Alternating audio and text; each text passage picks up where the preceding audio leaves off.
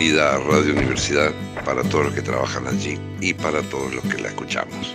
Mi nombre es Fernando Rule, en realidad es Fernando Rule Castro, y me han pedido testimonio en relación a la conmemoración del día marcado con piedra negra, el 24 de marzo. Soy militante de los organismos de derechos humanos, en la Liga por los Derechos Humanos y en la Asociación de Expresas y Presos Políticos. Pero en Mendoza todos los organismos conformamos en la práctica y particularmente para estos días un solo, un solo bloque que todo el mundo llama y llamamos los organismos de derechos humanos.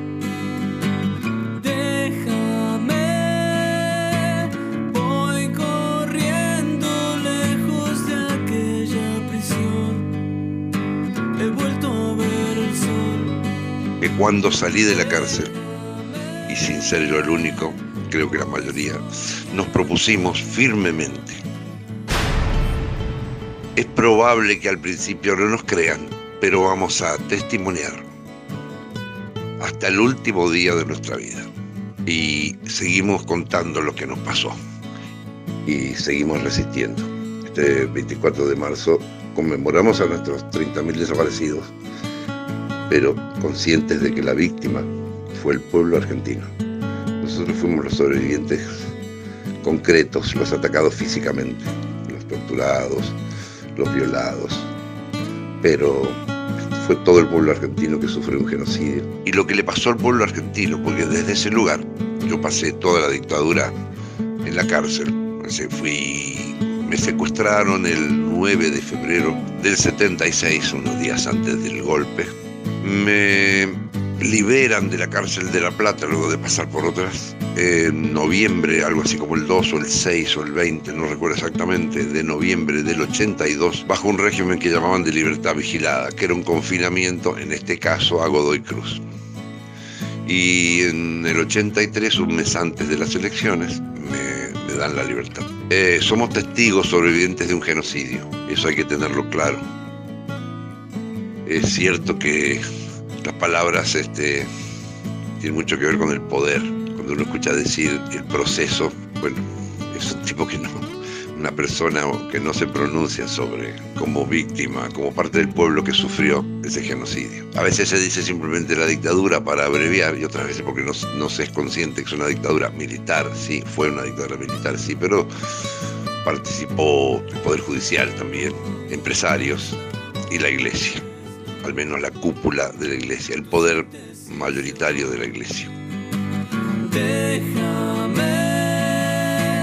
que sueñe con la justicia una vez más, sin cadenas de Dios. Es que la libertad no la amedrentan Pero eso no alcanza porque eso fue el, el, efecto, la acción. Pero el proyecto fue un genocidio. Un genocidio que se ejerce sobre los países como, como última ratio cuando todos los otros métodos de aterrorizar a la población para dominarla no funcionan. Y en Argentina es un caso paradigmático y ejemplar de país que no terminan de dominar. Es el único país que con su propio sistema judicial muy imperfecto, más en estos días, pero hemos sido capaces particularmente con las madres y las abuelas de Plaza de Mayo a la cabeza, de insistir, insistir, insistir. Y aún siguen surgiendo nuevos organismos de derechos humanos. Han surgido los nietos, que se hacen llamar nietes, y las historias desobedientes, que son los hijos de genocidas que no aceptan avalar la conducta de sus padres. Eso nos llena, nos debe llenar de orgullo. El pueblo argentino no se rinde fui secuestrado en el 76, en el D2, eh, a los veinte y tantos días, luego de una gran tortura donde muere un compañero, donde son violadas todas las compañeras algunos compañeros. Nos legalizan, o sea, nos pasan a una cárcel, la cárcel de Buenos Aires, en septiembre nos llevan a la cárcel de La Plata, abril del, del 79 nos llevan a la cárcel de Caseros, recién inaugurada, dos torres de 20 pisos cada una, hoy demolida por, porque es una, una cárcel, era una cárcel muy verduga, muy diseñada para destruir a las personas. A mediados del 82 con un gran contingente, también me llevan de la cárcel de Caseros a la cárcel de La Plata nuevamente y ahí me largan de libertad. Recuerdo esos días de caminar en libertad como los días más lindos de mi vida. La libertad es una cosa linda, muchachos. Gracias.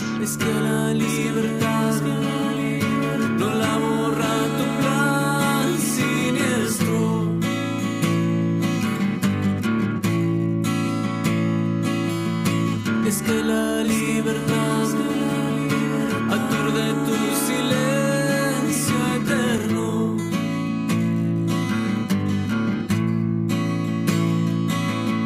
Yo escaparé de aquí. Voy a romper la foto blanco y negro. Apuntes sonoros de la memoria.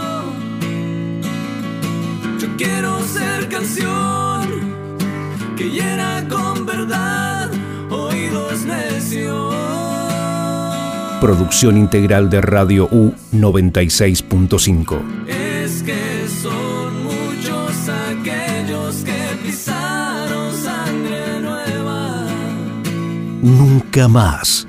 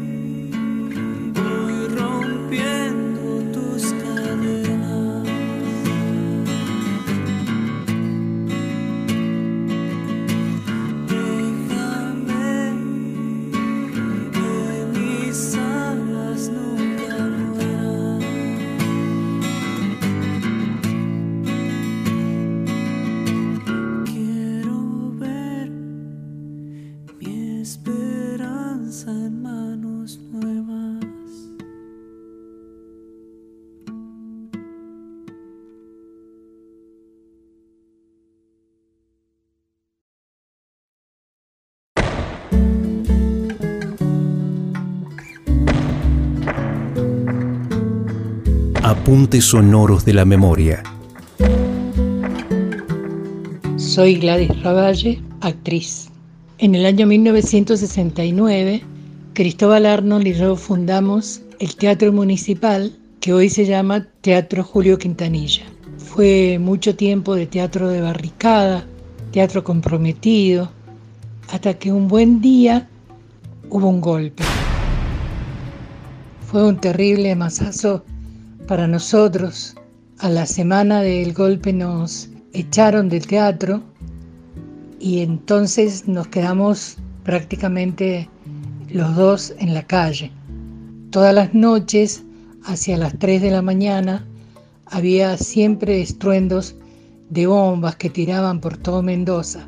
Y una noche sonó, pasillo de al lado nuestro, una bomba muy fuerte, me acuerdo. Pensamos que, bueno, afortunadamente habían equivocado la dirección. Fue entonces que, al quedarnos sin trabajo, juntando los dos pesitos que tenía, yo compré un, un poquito de ropa y con un bolsito salí a, a golpear la puerta de mis espectadores, de nuestros espectadores, y a vender para poder, para poder comer. Fue así que durante varios años no pudimos trabajar en ninguna cosa oficial. Yo no podía trabajar ni como maestra, ni como profesora de artes plásticas, ni como actriz.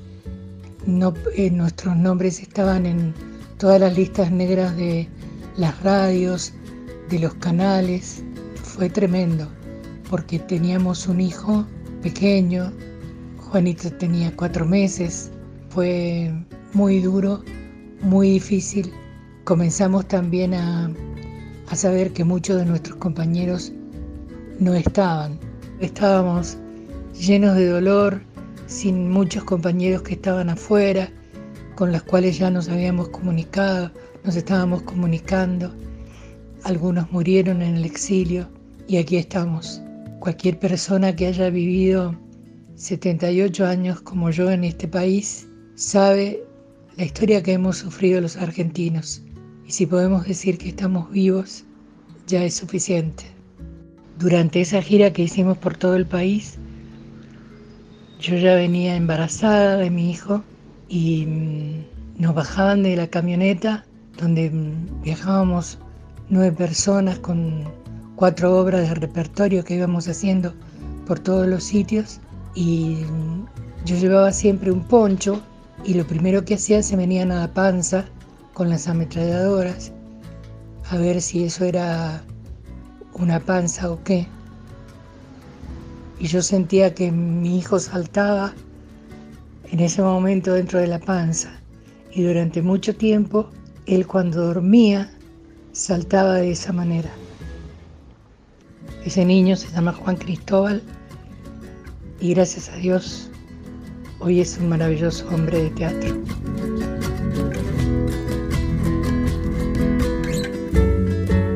Apuntes sonoros de la memoria nunca más.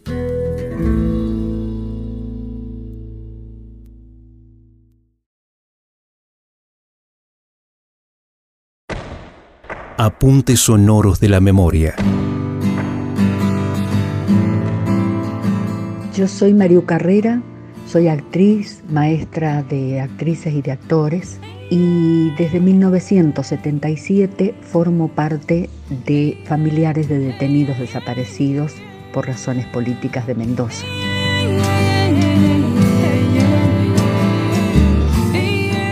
El 24 de marzo de 1976, el día del golpe de Estado y cuando se inicia la dictadura cívico-militar eclesiástica en nuestro país que arroja 30.000 desaparecidos.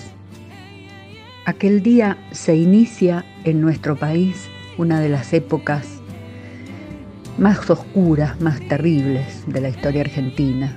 Y a nosotros ese día significa el momento en el que fuimos despojados de todo lo que amábamos, de nuestras familias, de nuestros compañeros y compañeras. A partir de ese momento las cosas, la vida cambió completamente. La sociedad en realidad, parte de la sociedad que golpeaba las puertas de los cuarteles pidiendo orden, no sabía en realidad a qué se estaba exponiendo a toda la sociedad. Se estaba exponiendo al horror, a la desgracia, para nosotros también toda la época de la dictadura, además de las pérdidas, además del sufrimiento, fue también encontrar compañeros y compañeras con las que compartimos la vida hasta el día de hoy, porque nos encontramos en los peores momentos y pudimos hacer de nuestra lucha el sostén para seguir viviendo. Los buscamos durante muchos años con vida, porque es muy difícil aceptar la muerte sin los cuerpos. Y estábamos convencidos que no era posible tanta maldad. Sin embargo, sí, fueron capaces. Fueron capaces de todo, de apropiarse de los niños y las niñas y después matar a sus madres. Fueron capaces de torturar para sacar datos. Fueron capaces de encarcelar injustamente y por supuesto fueron capaces de desaparecer los cuerpos de las personas y de asesinarlos sin juicio. Nosotros recorrimos un largo camino, lo seguimos haciendo, hasta llegar a la justicia, hasta conseguir que la justicia se hiciera eco de nuestro reclamo. Y así, a lo largo de este país, aún hoy se continúan los juicios por delitos de lesa humanidad. En aquel año 1976, en octubre, secuestraron a mi primer esposo, Rubén Bravo, que era secretario general de la Asociación Argentina de Actores y de Actrices. Esta delegación se acababa de iniciar acá en Mendoza. Y al mes secuestraron a mi hermano, Marcelo Carrera, que era, trabajaba en IPF, y a los pocos días a su esposa, Adriana Bonoldi de Carrera, que estaba embarazada. Y nuestra lucha continúa hasta el día de hoy, seguirá siempre, porque la memoria nos permite hacer un presente mejor para que el futuro que venga sea más justo. Este es un día para reflexionar, para pensar, para darse cuenta de muchas cosas. Solo o sola no se puede. Se pueden cambiar las cosas y se deben cambiar las cosas que son injustas cuando estamos con otros, unidos a otros y a otras por algo que es superior a cualquier diferencia.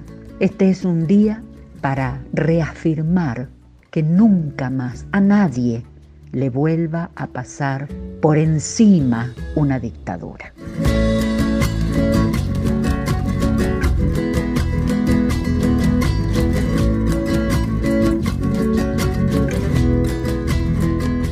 Apuntes sonoros de la memoria. 24 de marzo, Día de la Memoria por la Verdad y la Justicia.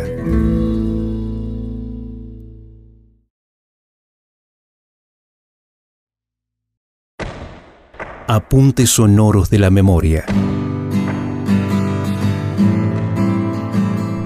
Yo soy Vilma Emilia Rúpolo. Soy hacedora cultural de Mendoza y militante de los organismos de derechos humanos.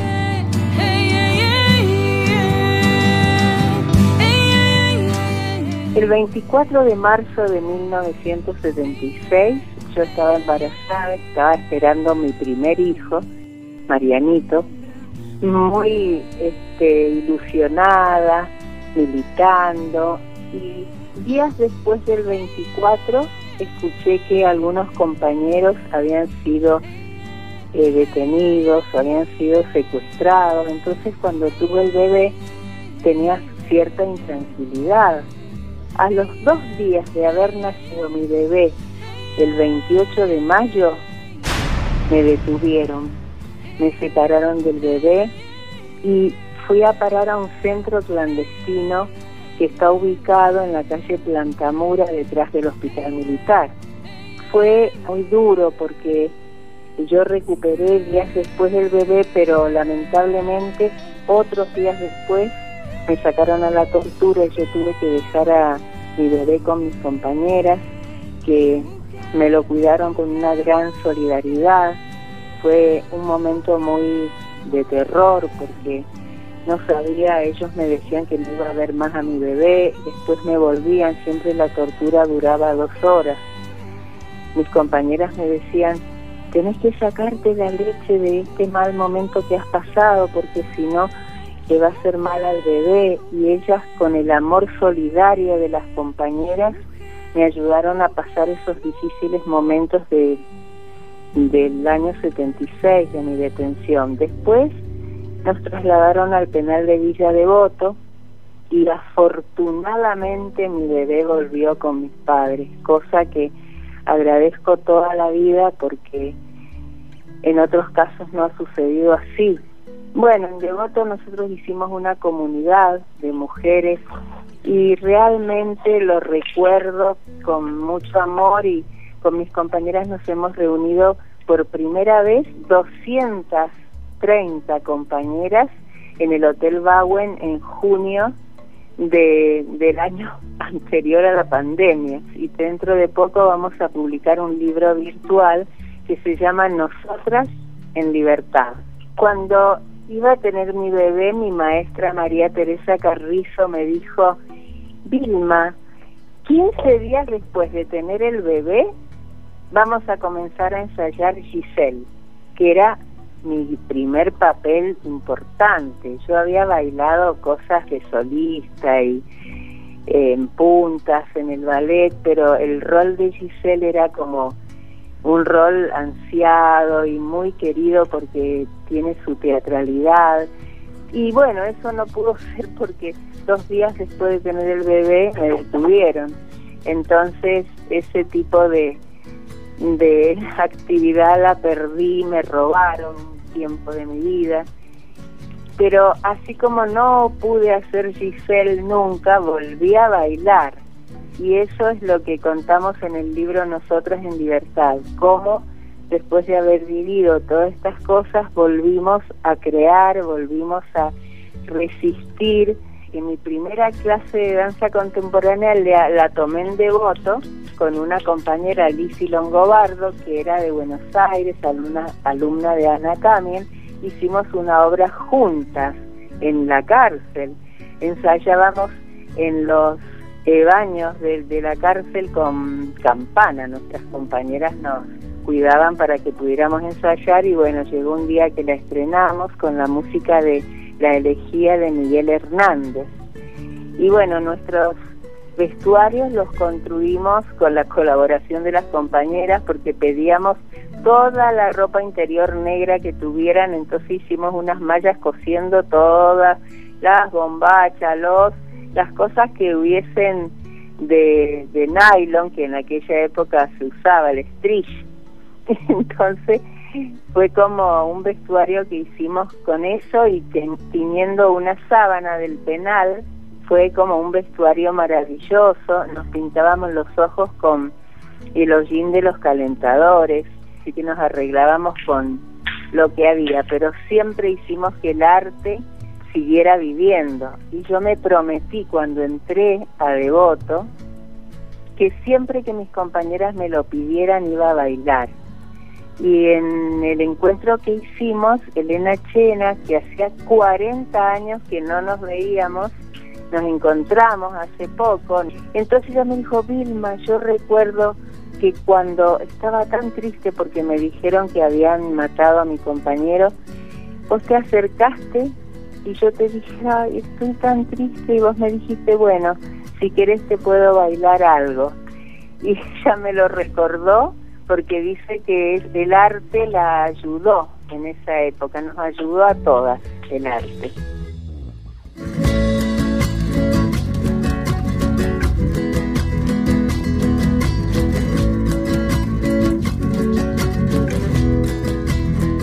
Apuntes sonoros de la memoria. 24 de marzo, Día de la Memoria por la Verdad y la Justicia.